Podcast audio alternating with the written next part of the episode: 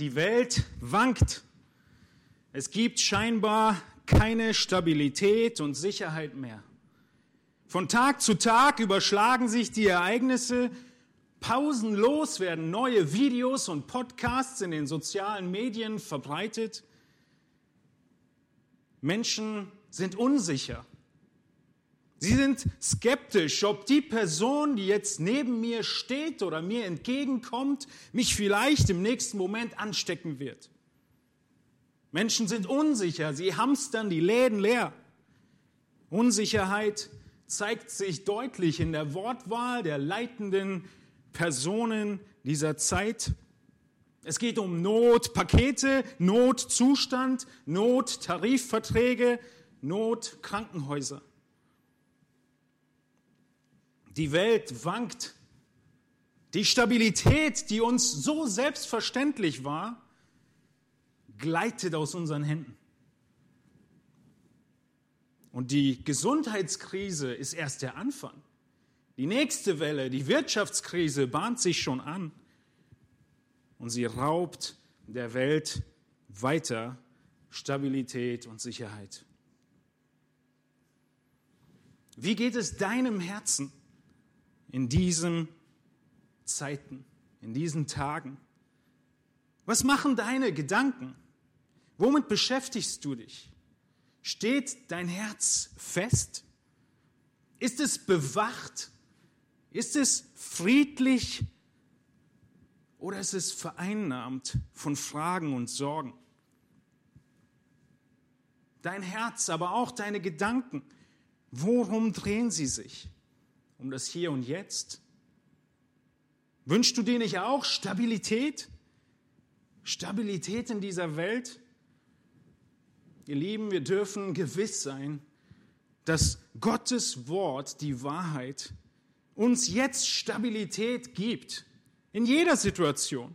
Aber gerade jetzt, wenn die Bedrängnisse der Welt so nah kommen, so in unser Leben hineinkommen, Müssen wir auf Christus hören, auf sein Wort vertrauen, der gesagt hat, er hat die Welt überwunden. Er gibt uns Frieden in einer Welt, in der wir Bedrängnis haben. Ja, wir wünschen uns Stabilität in dieser Welt, aber das, worum es heute Morgen geht, ist geistliche Stabilität in deinem Leben. Geistliche Stabilität haben wir Not. Wir werden heute Morgen in den Philipperbrief hineinschauen und weiter in unsere Auslegungsserie gehen. In Philipper 4 angekommen, sehen wir in diesem Kapitel sieben Schritte für deine geistliche Stabilität in turbulenten Umständen. Diese Schritte könnte man als Kurzform bezeichnen vom Auftrag als Nachfolger Jesu. Kurz zusammengefasst, was wir zu tun haben. Kurz zusammengefasst, was dir Stabilität geben wird, geistliche Stabilität. Erinnert ihr euch noch an Philippa 1 und das Gebet von Paulus in Philippa 1 ab Vers 9? Dort heißt es in Philippa 1, 9 bis 11, und um das bete ich, dass eure Liebe noch mehr und mehr überströme in Erkenntnis und allem Urteilsvermögen, damit ihr prüfen könnt, worauf es ankommt, so dass ihr lauter und ohne Anstoß seid bis zum Tag des Christus, erfüllt mit Früchten der Gerechtigkeit, die durch Jesus Christus gewirkt werden, zur Ehre und zum Lob Gottes.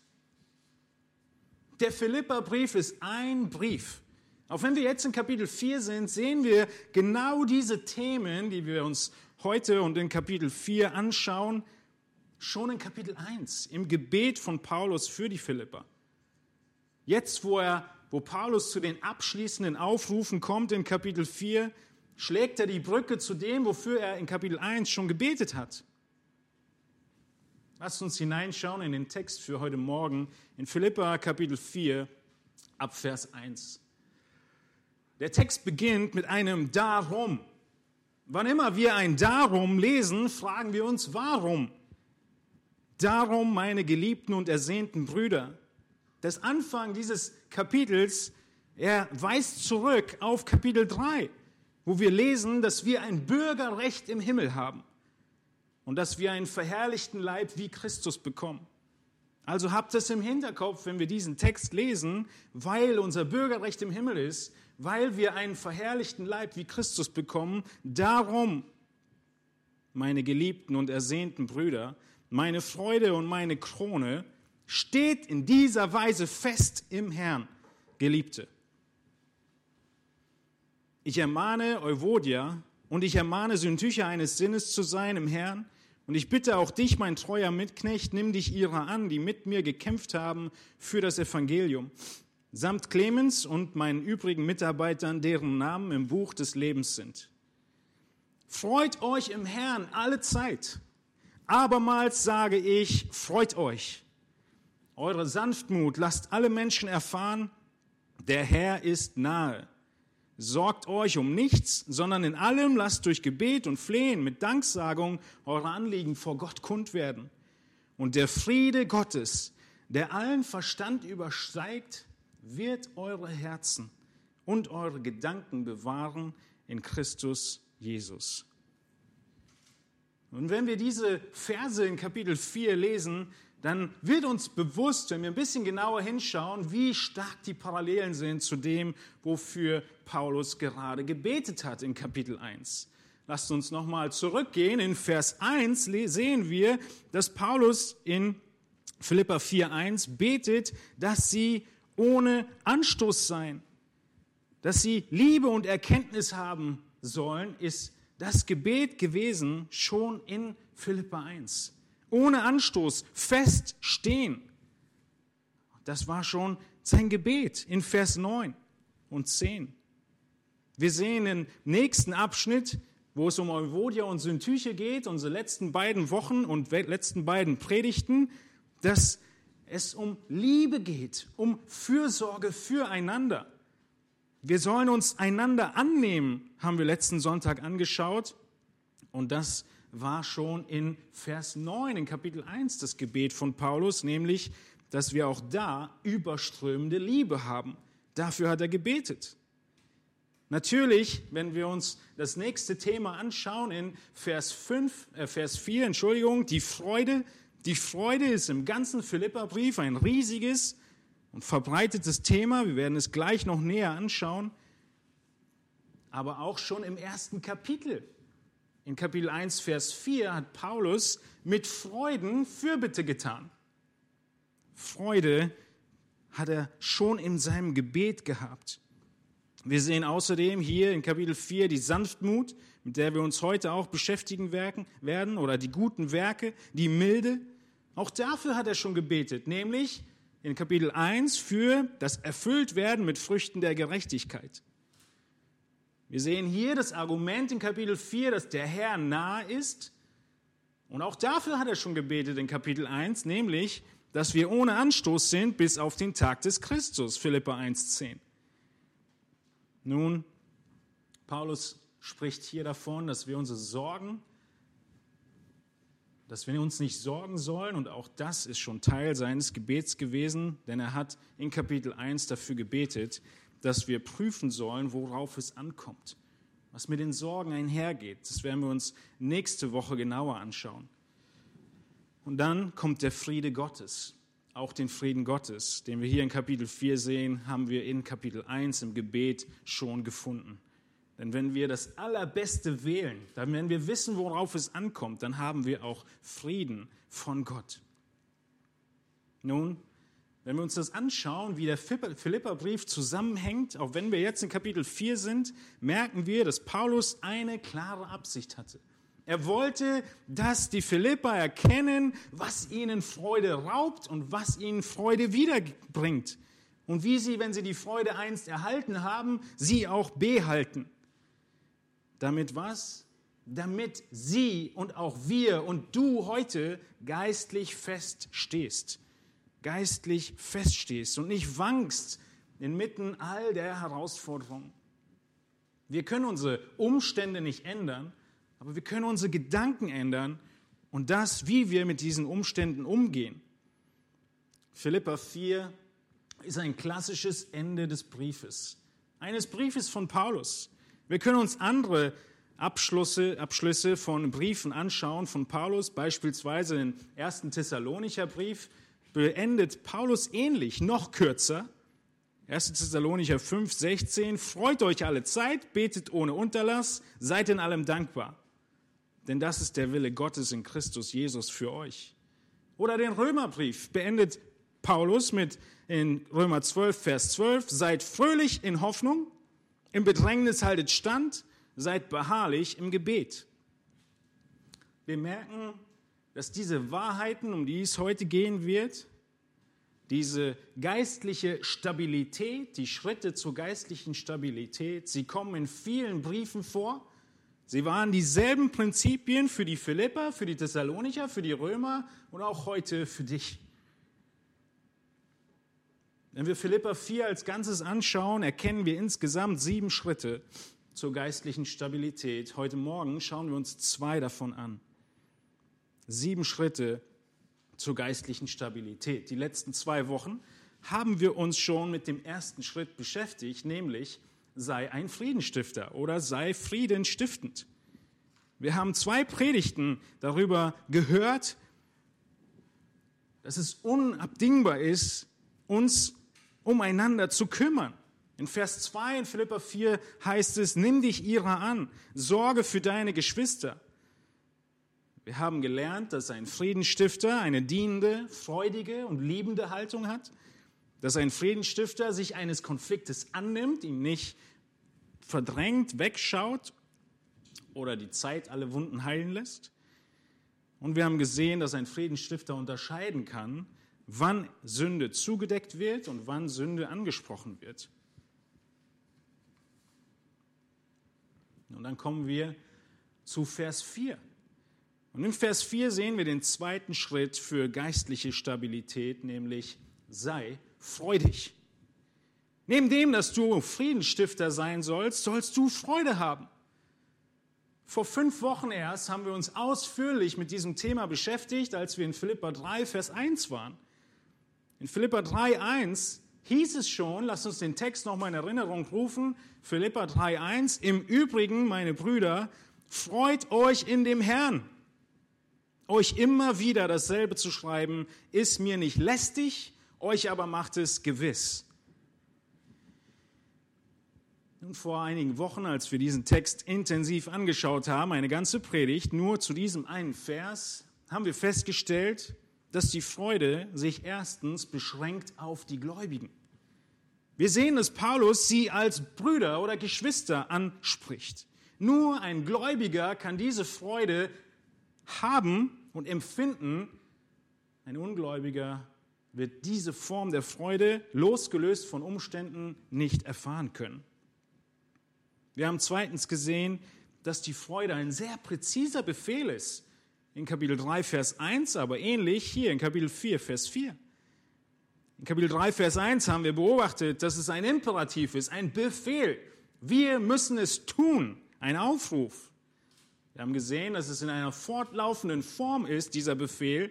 Es muss ein fortwährender Lebensstil sein, dass wir uns freuen im Herrn. Es ist ein aktiver Befehl. Das bedeutete, haben wir gesehen, dass du dich bemühen musst, zu freuen.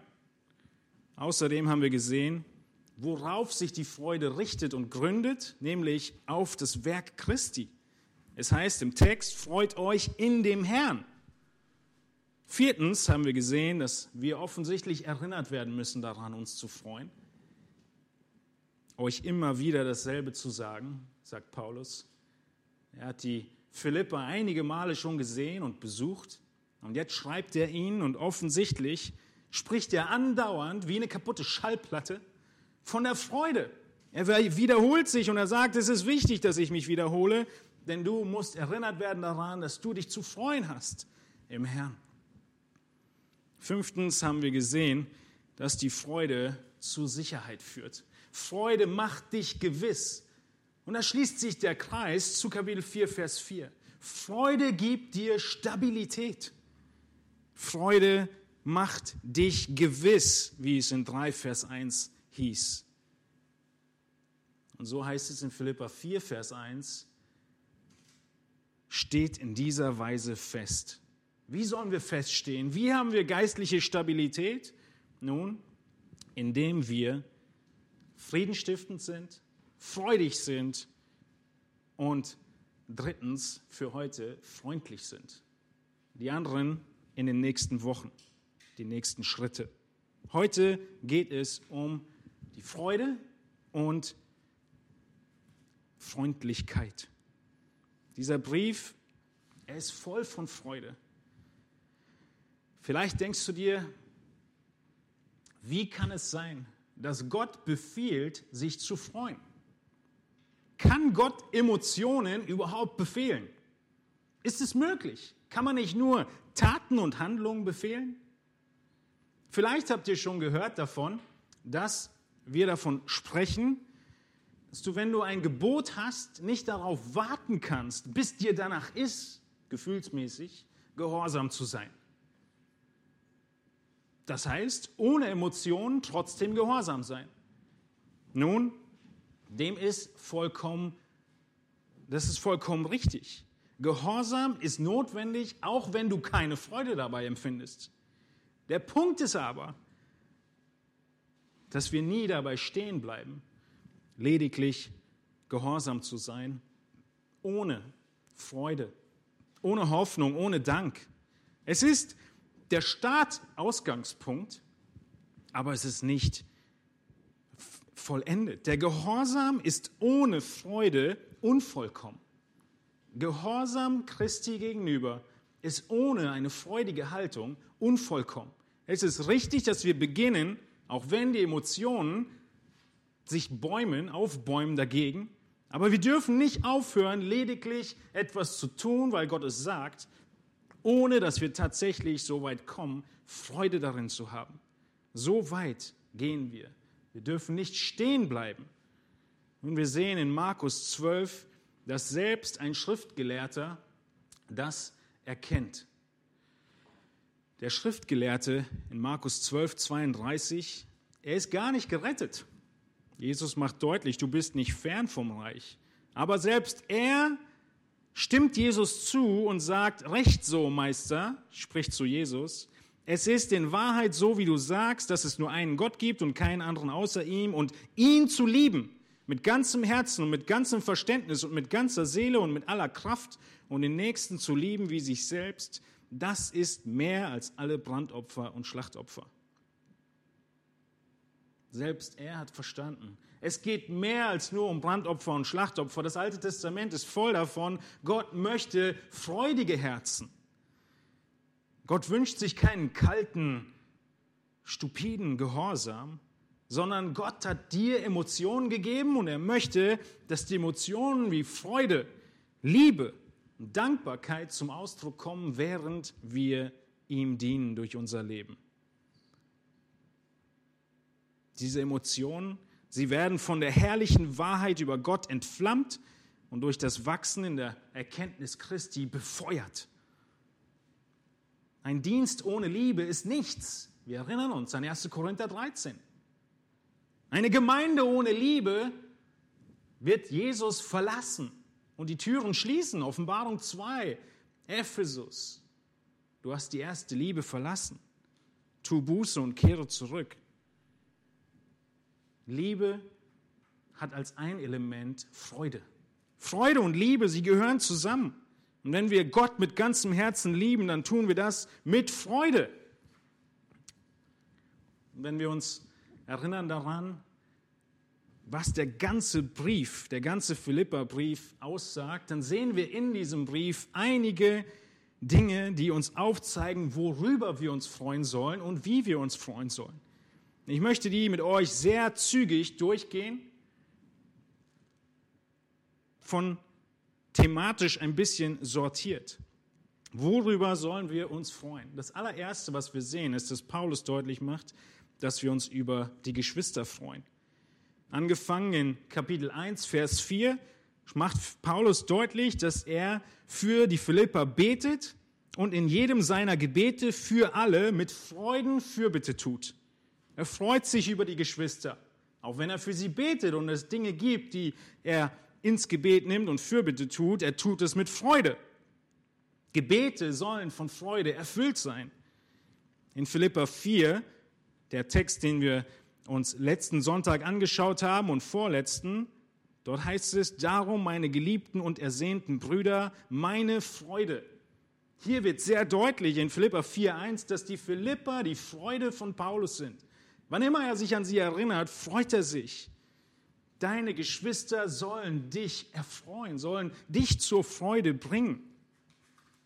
Der erste Punkt, freu dich über die Geschwister. Der zweite ist, freu dich über den Dienst für Gott. Wir sehen in Philippa 1,18, dass Paulus so weit geht, dass er sagt, selbst wenn jemand, Philippa 1,18, zum Vorwand oder in Wahrheit, egal was es ist, Christus verkündigt, selbst wird er sich über beides freuen. Darüber freue ich mich. Ja, ich werde mich auch weiterhin freuen. Wenn Menschen Gott dienen, sogar wenn sie es zum Vorwand tun oder auch in Wahrheit tun, freue ich mich. Wir freuen uns über den Dienst für Gott. Wann immer Christus verkündigt wird, solltest du dich freuen. Egal wo und wann du eine Predigt hörst, solltest du dich freuen, dass Menschen da sind, die Christus verkündigen, dass Christus gepredigt wird. Nicht nur über die Wahrheit von Christus freuen wir uns, sondern auch in der Aufopferung des Dienstes. Und das sehen wir in Philippa 2,17. Paulus spricht von sich selbst, dass er eventuell auch wie ein Trankopfer ausgegossen wird in seinem Dienst. Und er sagt in Philippa 2,17, so bin ich doch froh und freue mich mit euch allen. Gleicherweise sollt auch ihr froh sein und euch mit mir freuen.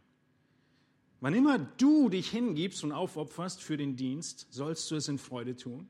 Und selbst wenn du Menschen beobachtest, die sich für den Dienst aufopfern, sollst du dich freuen. Wir freuen uns, wenn Menschen Gott dienen, wenn sie sich aufopfernd hingeben und diese Freude steckt an. Diese Freude ist eine Freude aus der Wahrheit des Wortes Gottes, weil Gottes Wort wahr ist, weil nach dem Tod die wirkliche Freude kommt. Deshalb freuen wir uns, selbst wenn es Leid beinhalten würde. Freude steckt an und es motiviert umso mehr. Freu dich über den Dienst für Gott und den Dienst, den andere für Gott tun. Dienen und sich aufzuopfern wird zur Freude führen. Ein Paradox, aber Paulus macht es deutlich. Sowohl du freust dich, wenn du gibst und aufopferst, als auch diejenigen, die dich sehen, werden sich freuen. Für welche Menschen opferst du dein Leben? Für welche Menschen nimmst du deine Selbstverwirklichung zurück und suchst das, was ihnen wohltut, was sie auferbaut, was Ewigkeitswert für ihr Leben hat? Darüber darfst du dich freuen. Und die, die das erleben und Nutznießer davon sind, freuen sich auch. Und so multipliziert sich die Freude. Nun, der aufopfernde Dienst, der besteht auch darin, zu spenden, opfernd, aufopfernd zu geben. Und auch das sehen wir in Philippa 4, Vers 10, wo Paulus deutlich macht, ich habe mich sehr gefreut im Herrn, dass ihr euch wieder so weit erholt habt, für mich sorgen zu können, und so freut er sich darüber, dass die Philipper sich aufopfern für den Dienst von Paulus in finanzieller Hinsicht. Nun, das Dritte ist, dass wir sehen, dass wir Freude über Wachstum haben. Paulus freut sich über das Wachstum. In Philippa 1, 24 sehen wir, dass Paulus Ziel ist, dass die Philipper wachsen. Ich weiß, dass ich bei euch bleiben und bei euch allen sein werde, zu eurer Förderung das Wachstum und Freude im Glauben. Wenn dein Glaube wächst, wächst auch deine Freude. Oder wie 1 Timotheus 1.5 sagt, wenn dein Glaube wächst, muss auch deine Liebe wachsen. Die beiden gehören zusammen. Wir freuen uns über Wachstum in unserem Leben und im Leben von anderen Menschen um uns herum. Wir freuen uns über Einmütigkeit, haben wir in Philippa 2 gesehen. Macht meine Freude völlig, indem ihr eines Sinnes seid. Einmütigkeit führt zu Freude. Wir freuen uns, wenn Menschen den anderen höher achten als sich selbst. Auch das sehen wir in Philippa 2. Genauso wie Eltern sich freuen, wenn Kinder miteinander klarkommen und der eine dem anderen was abgibt, von dem, was eigentlich rechtmäßig ihm gehören würde, freuen wir uns. Dasselbe Prinzip. Wir freuen uns über Wachstum, über Nächstenliebe, über Einmütigkeit. Nun, und wir freuen uns, wenn wir einander sehen. In Philippa 2, 28 möchte Paulus, dass die Philipper sich wieder freuen, weil sie Epaphroditus wiedersehen. Auch die Gemeinden, die jetzt für einige Wochen sich kaum sehen können oder nur über Bildschirme, werden sich freuen.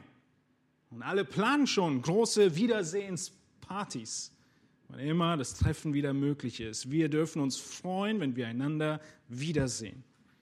Wir freuen uns über Wachstum und wir freuen uns über den Glauben. Das ist der vierte Aspekt, den wir im Philipperbrief sehen. Wir freuen uns über die Geschwister, über den Dienst, über Wachstum und über den Glauben. In Philippa 3.1 haben wir gesehen in, vor einigen Wochen, dass es dir die Freude raubt, wenn du dich statt auf den Glauben zu berufen, auf deine Werke berufst, auf deine Errungenschaften, auf die Lorbeeren, die du dir erarbeitet hast. Du hast keine wirkliche Freude, wenn du, um dich zu rühmen, anderen herum erzählst, wie viel du gespendet hast zu irgendeinem Zeitpunkt wie viel du aufgeopfert hast, wie viel du gedient hast. Der Fokus auf Selbstgerechtigkeit wird dir die Freude rauben. Der Fokus auf die Lorbeeren der Vergangenheit raubt dir die Freude. Stattdessen sollen wir glauben. Es wirkt dir die Freude ab, wenn du Selbstgerechtigkeit als Freude und Grund nimmst. Das ist das ganze Thema in Kapitel 3. Paulus sagt, ist ganz egal, was ich alles war und getan habe. Ich strecke mich aus nach dem, was vor mir liegt. Ich will jetzt mich investieren und aufopfern und das bringt Freude. Welche Themen sind also die Themen, über die wir uns freuen sollen?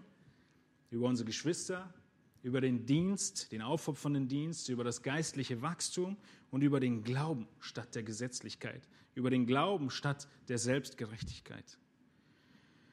Nun schauen wir uns genauer Philippa 4, Vers 4 an. Philippa 4, 4 heißt es, freut euch im Herrn alle Zeit. Ein kleines Wörtchen bereitet mir Probleme. Freut euch im Herrn, so weit, so gut. Alle Zeit. Dieses kleine Wörtchen, alle Zeit, es macht diesen Befehl so viel herausfordernder. Paulus, er ist nicht damit zufrieden, Jesus ist nicht damit zufrieden, wenn wir uns freuen, wenn die Umstände in Ordnung sind. Wenn er hier dieses kleine Wort anfügt, alle Zeit, dann meint er damit, dass es vollkommen losgelöst ist von all den Umständen, in denen du sein magst. Egal, worin du dich befindest, im Herrn sollst du dich freuen. Aber manchmal genießen wir es doch, uns im Selbstmitleid zu wiegen, wie in einem Schaukelstuhl. Das Problem mit dem Schaukelstuhl ist nur, man kommt nicht vom Fleck. Oder manchmal wollen wir uns nicht freuen, sondern die Wut, sie muss einfach raus, Dampf ablassen.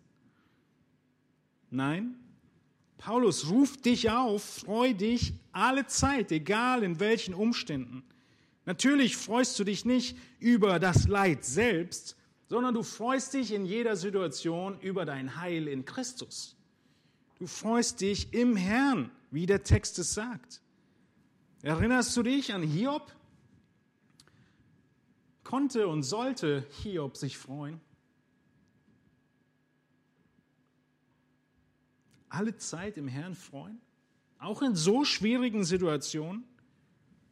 An welchem Punkt hat Hiob angefangen, sich wieder zu freuen?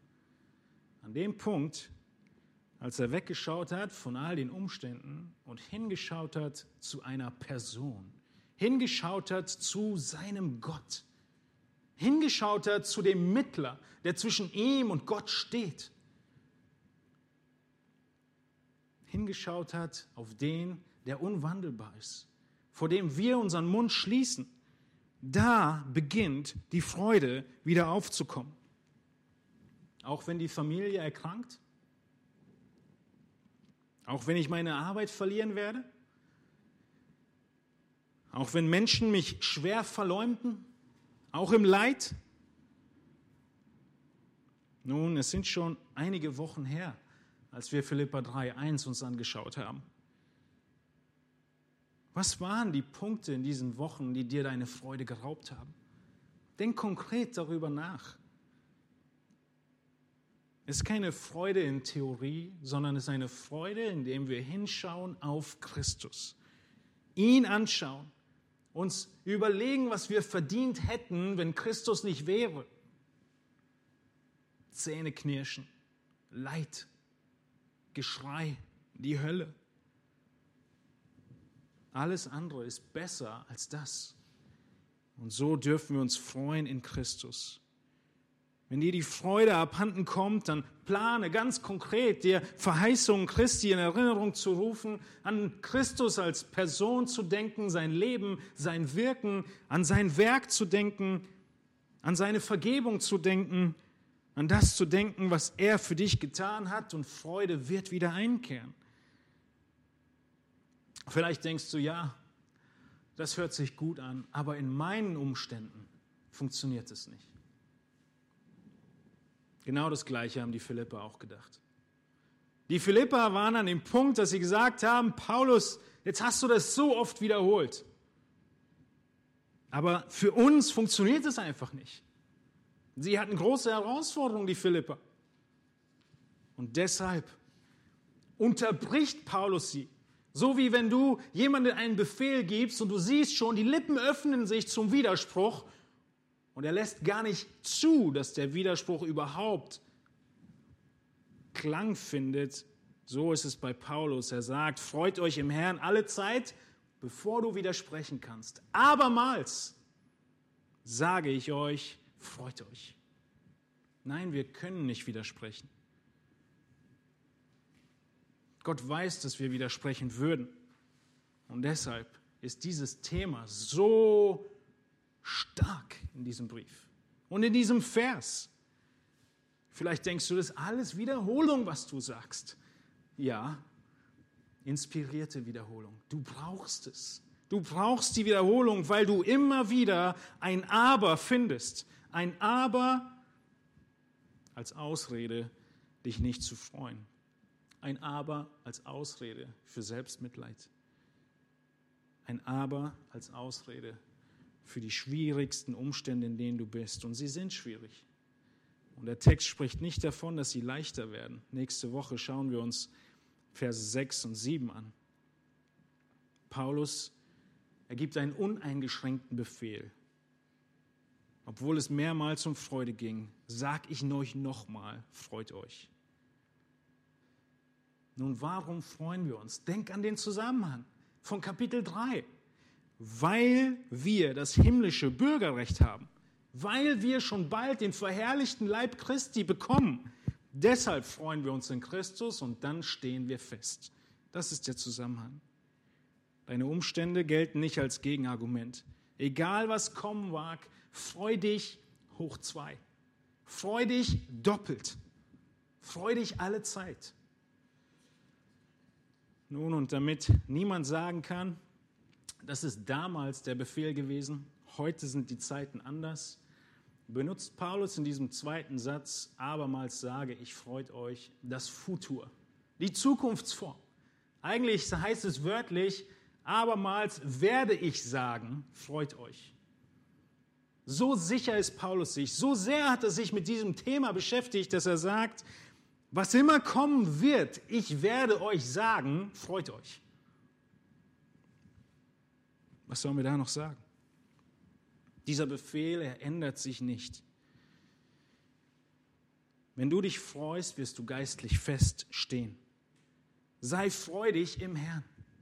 Nun, ich möchte kurz darauf eingehen, was diese Freude nicht bedeutet.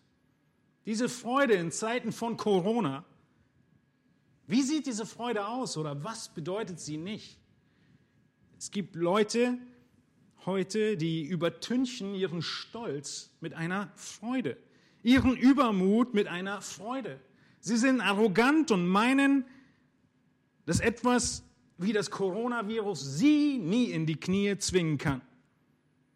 Nun, wenn du in der falschen Hoffnung lebst, virensicher zu sein, dann sagt die Schrift, dass dein Rühmen böse ist.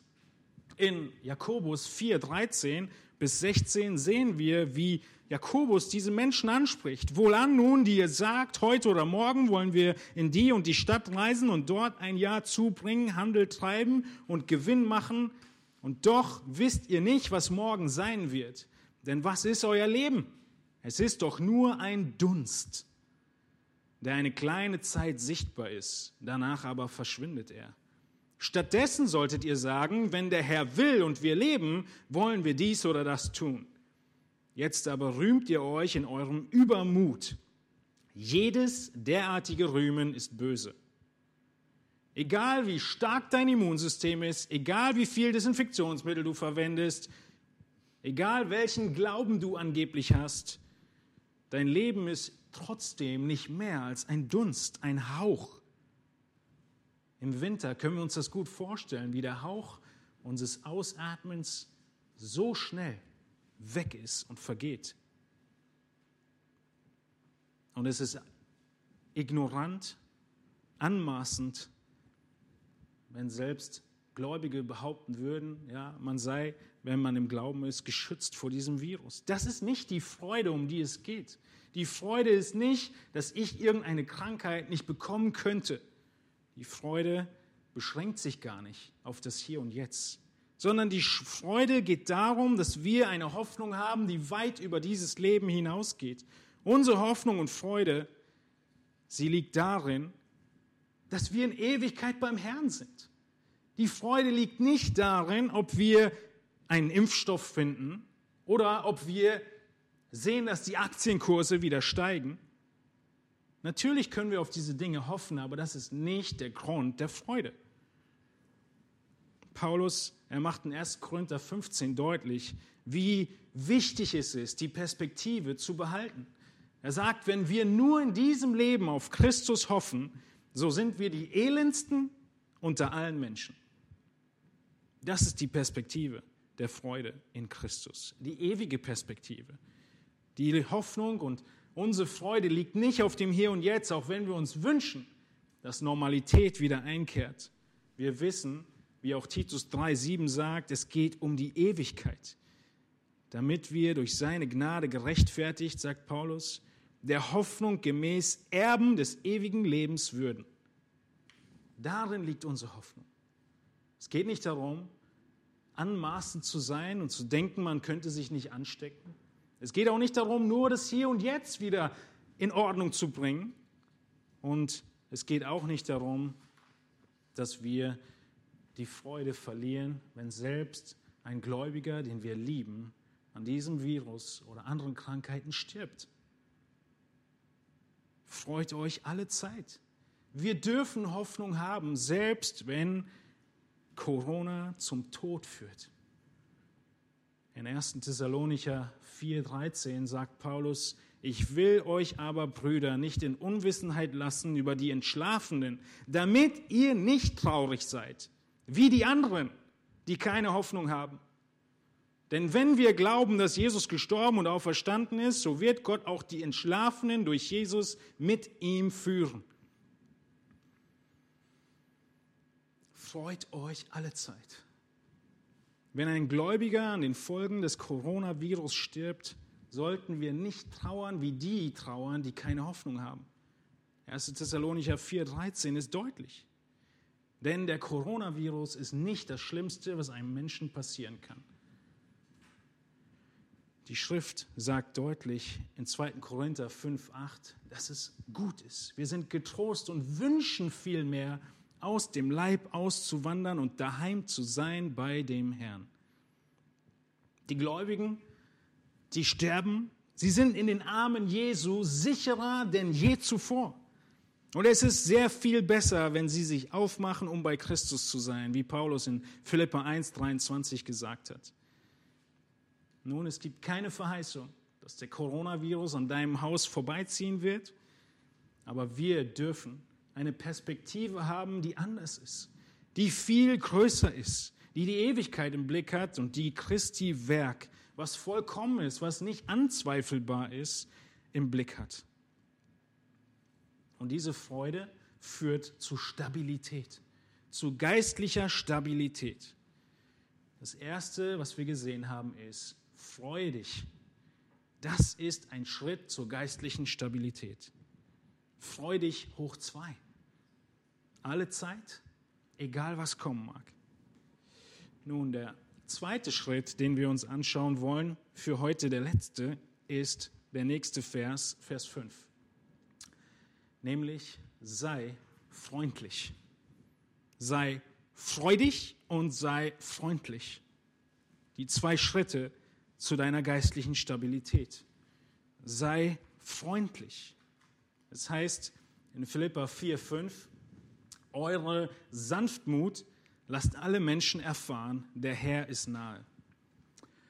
Nun, dieses Wort Sanftmut hier in Vers 5, ich weiß nicht, welche Übersetzung du gerade mitliest und aufgeschlagen hast, ist ein sehr spezielles Wort. Eure Sanftmut. Ein sehr einmaliges Wort, nicht ganz einmalig, aber schwer im Deutschen zu übersetzen. Wenn ihr irgendeine Übersetzung nehmt, werdet ihr wahrscheinlich eine neue, ein neues Wort für dieses Wort finden. Ich zeige euch ein paar.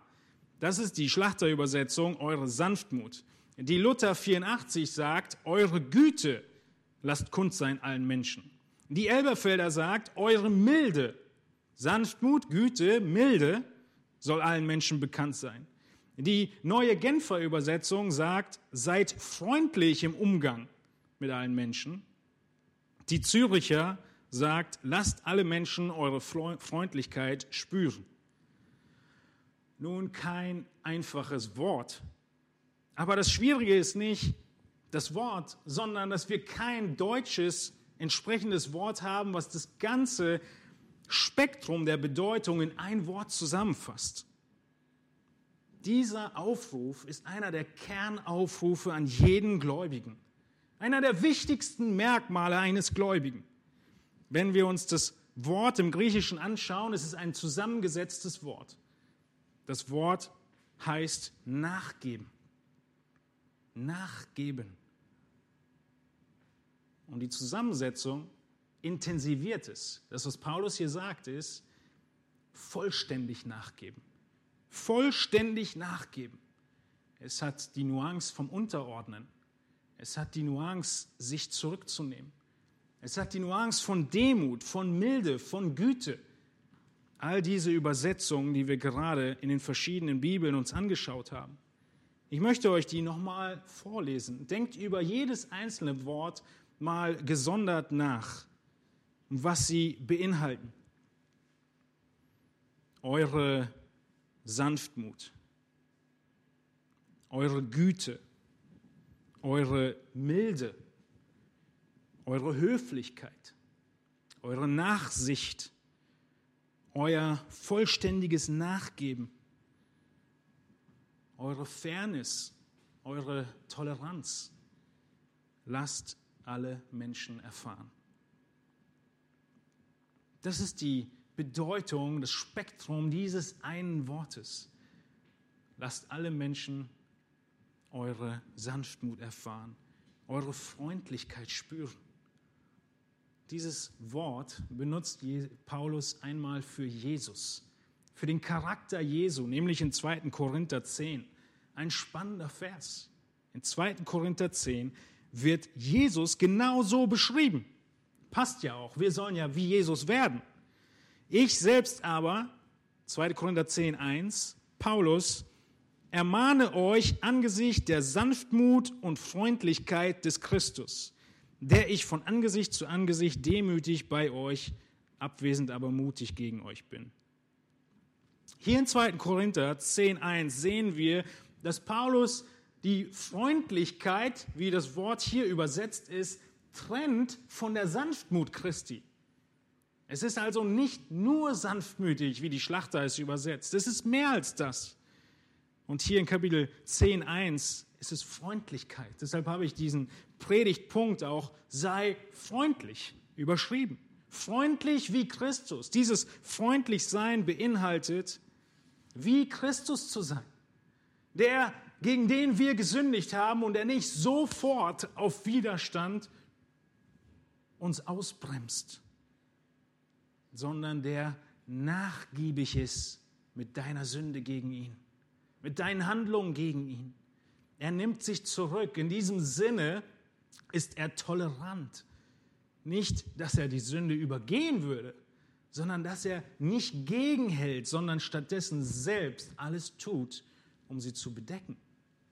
Nachgiebig zu sein, vollständig nachgiebig zu sein, wie Christus nachgiebig mit dir ist. Das bedeutet offensichtlich nicht, dass du keine Fehler und Sünden ansprichst. Denn der Zusammenhang in 2. Korinther 10 ist gerade, dass Paulus ermahnt. Ich ermahne euch, weil Christus freundlich ist.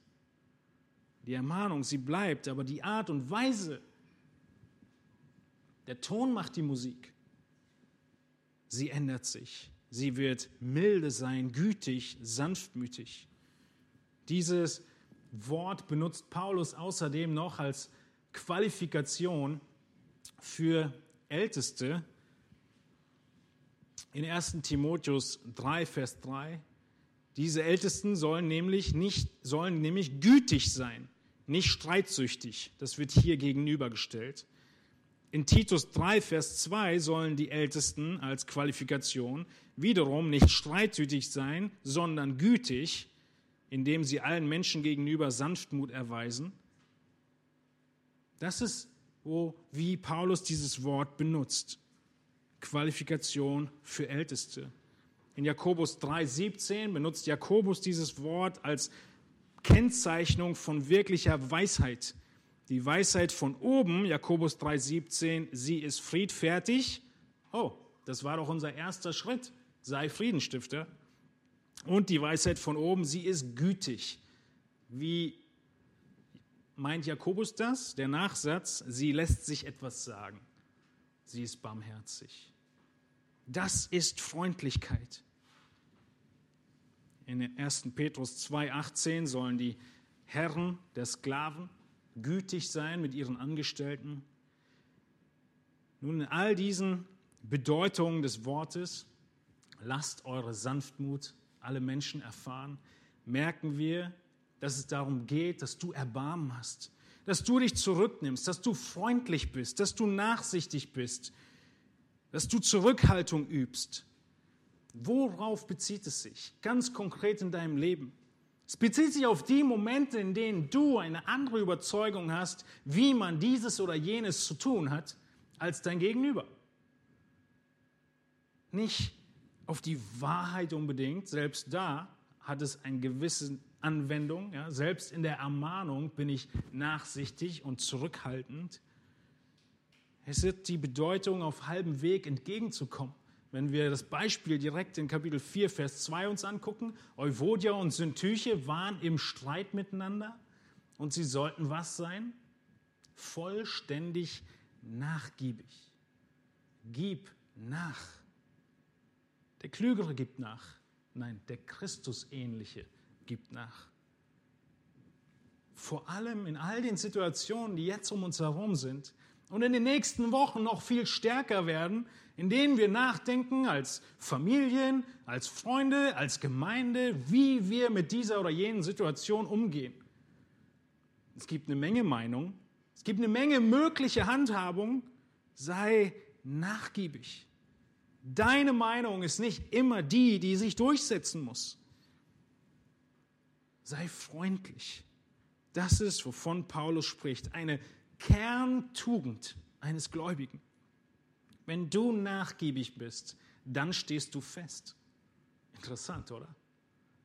Wir würden sagen, wenn du knallhart bist, dann wirst du feststehen.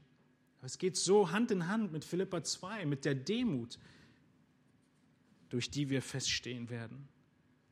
Nun, und das, was wir an Beispielen in der Schrift sehen, ist 1. Korinther 6, Vers 7, dass wir besser uns verurteilen lassen im Gericht, anstatt äh, vor Gericht zu ziehen. Ja, lieber lassen wir uns Unrecht tun.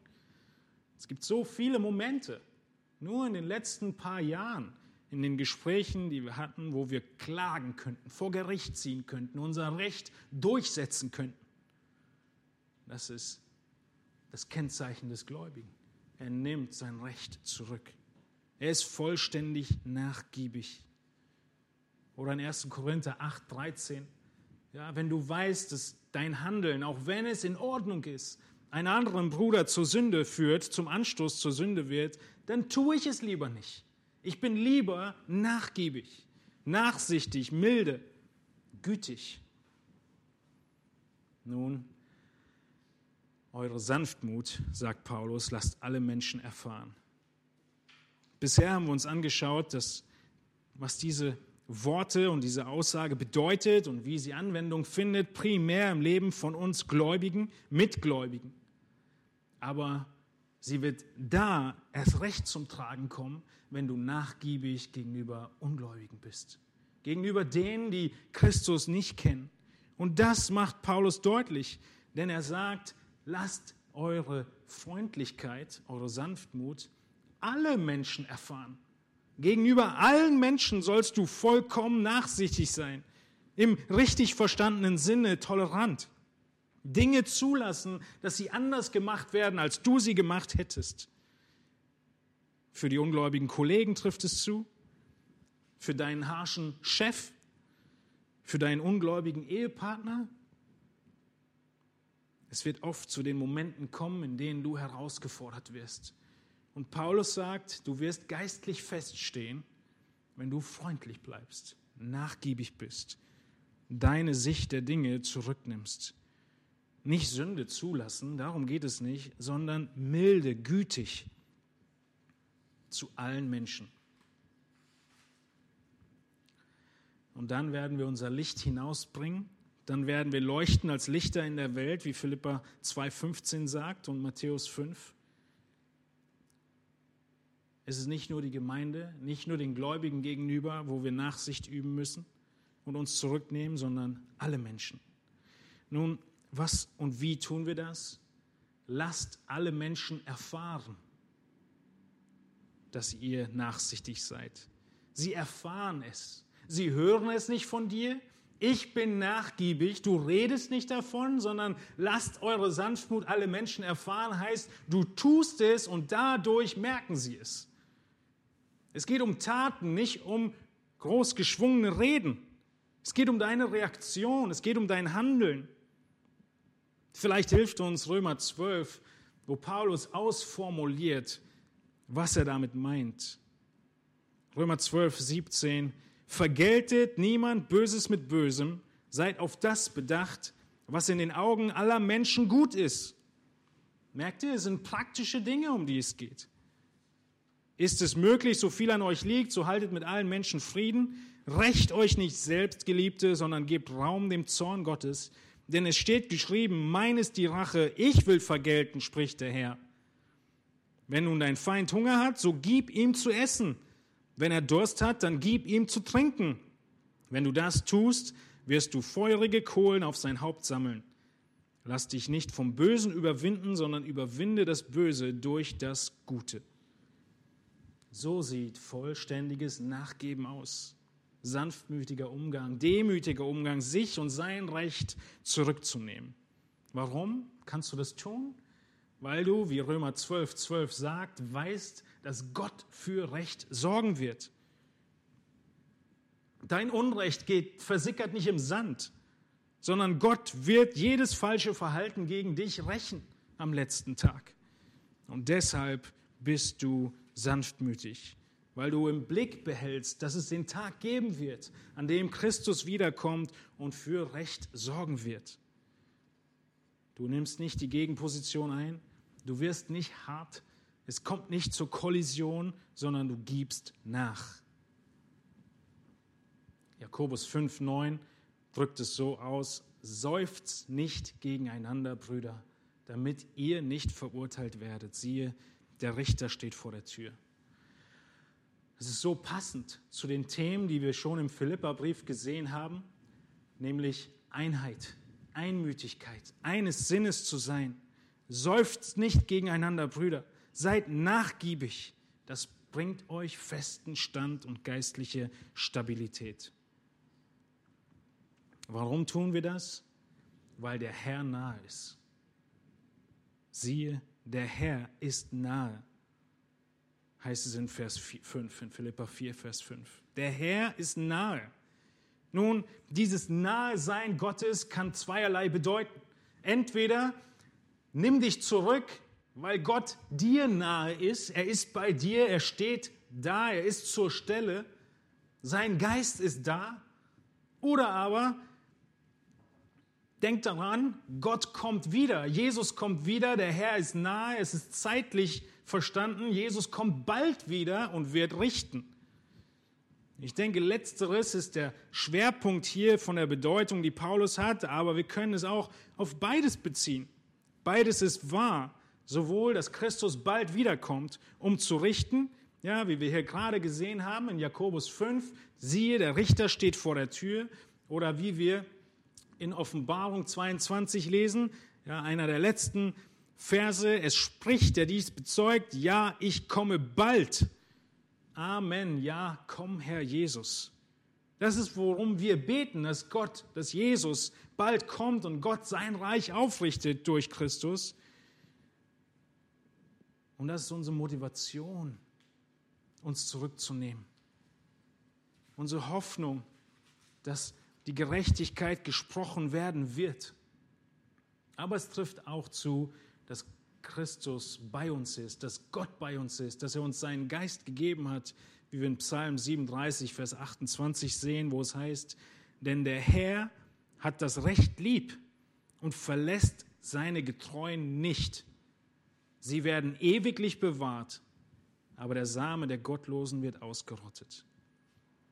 Weil wir wissen, dass Jesus schon bald wiederkommt, dass er sicher wiederkommt. Deshalb können wir freundlich und gütig sein.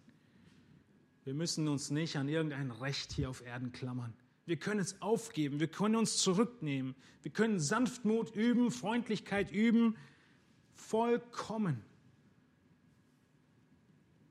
Und umso notwendiger wird diese Eigenschaften in Zeiten von Krisen, in Zeiten von Herausforderungen, in Zeiten, wo schnell unter Zeitdruck Entscheidungen getroffen werden müssen, wie wir dies oder jenes tun, da kommt es darauf an, dass nicht die Meinungen aufeinander prallen, sondern dass wir uns zurücknehmen, vollkommen nachgiebig sind, weil wir eine Hoffnung haben, weil der Herr nahe ist. Und wir konzentrieren uns nicht nur auf das hier und jetzt, sondern wir reagieren in allen Situationen, egal in welcher es sein mag, mit dem Blick auf die Ewigkeit. Nachsicht, Freundlichkeit. Nicht dein Weg oder kein Weg. Wir haben heute Morgen uns die ersten Schritte angeschaut. Christi. Das ist die Wahrheit, die Jesus uns gegeben hat, von der er in Johannes 17 spricht, tatsächlich unsere Herzen beruhigt und uns deutlich macht, wie wir zu handeln haben, egal in welche ähm, turbulente Situation wir auch hineinkommen mögen und schon mittendrin sind. Und es ist gut möglich, dass Corona gar nicht dein größtes Anliegen des Herzens und Sorge des Herzens ist, sondern ganz andere Dinge. Egal was es sein mag. Wir schauen uns nächste Woche an, wie wir mit unseren Sorgen umzugehen haben. Tolle Verse auswendig zu lernen, dieses Kapitel 4 des Philipperbriefes, denn es gibt dir die Schritte zu geistlicher Stabilität in Kurzform. Und heute haben wir gesehen, dass wir freudig sein sollen. Wir haben den Aufruf, uns zu freuen in Christus, uns erinnern daran, was Christus für uns getan hat. Überlege dir, wo die Dinge in deinem Leben sind, in denen es dir schwerfällt, Freude auszustrahlen tatsächlich Gott zu dienen, nicht nur aus Pflicht, sondern mit Liebe und Gehorsam äh, und, und Freude. Und zweitens haben wir gesehen, dass wir freundlich sein müssen. Eine Kerntugend eines Gläubigen. Freundlich sein, vollkommen nachgiebig. Nicht hart, so dass wenn etwas draufschlägt, es gleich zerbricht, sondern weich, wie ein Airbag. Nachgiebig und so Konflikte eindämmen. Nachgiebig im Streben nach Einheit, wie Euvodia und Syntyche im Zusammenhang. Nachgiebig in Entscheidungen, in Dingen, die du so machen würdest und andere anders machen. Nachgiebig sogar, wenn du Sünde im Leben eines anderen ansprichst, ihm Zeit zu geben, nachsichtig zu sein mit der Schwäche und trotzdem zu lieben und zu unterstützen. Das führt zu geistlicher Stabilität. Lasst mich zum Abschluss beten. Ihr dürft gerne, wenn ihr auch auf euren Stühlen und Sofas sitzt, mit aufstehen dazu und ich schließe die Predigt mit einem Gebet ab.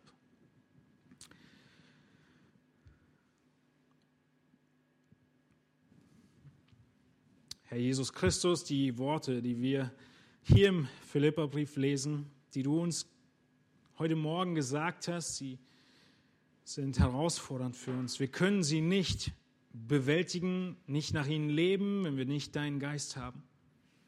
Herr, wir bitten dich, dass wir zur Ruhe kommen und Trost finden. Im Nachdenken, Herr Jesus Christus, über dein Werk, über dein Wirken, über deinen vollkommenen Opfertod am Kreuz, über deine Auferstehung, die sicherstellt, dass auch wir auferstehen werden. Herr, wir wollen beten, dass wir in Zeiten wie diesen umso mehr uns bewusst machen, dass unser Bürgerrecht im Himmel ist.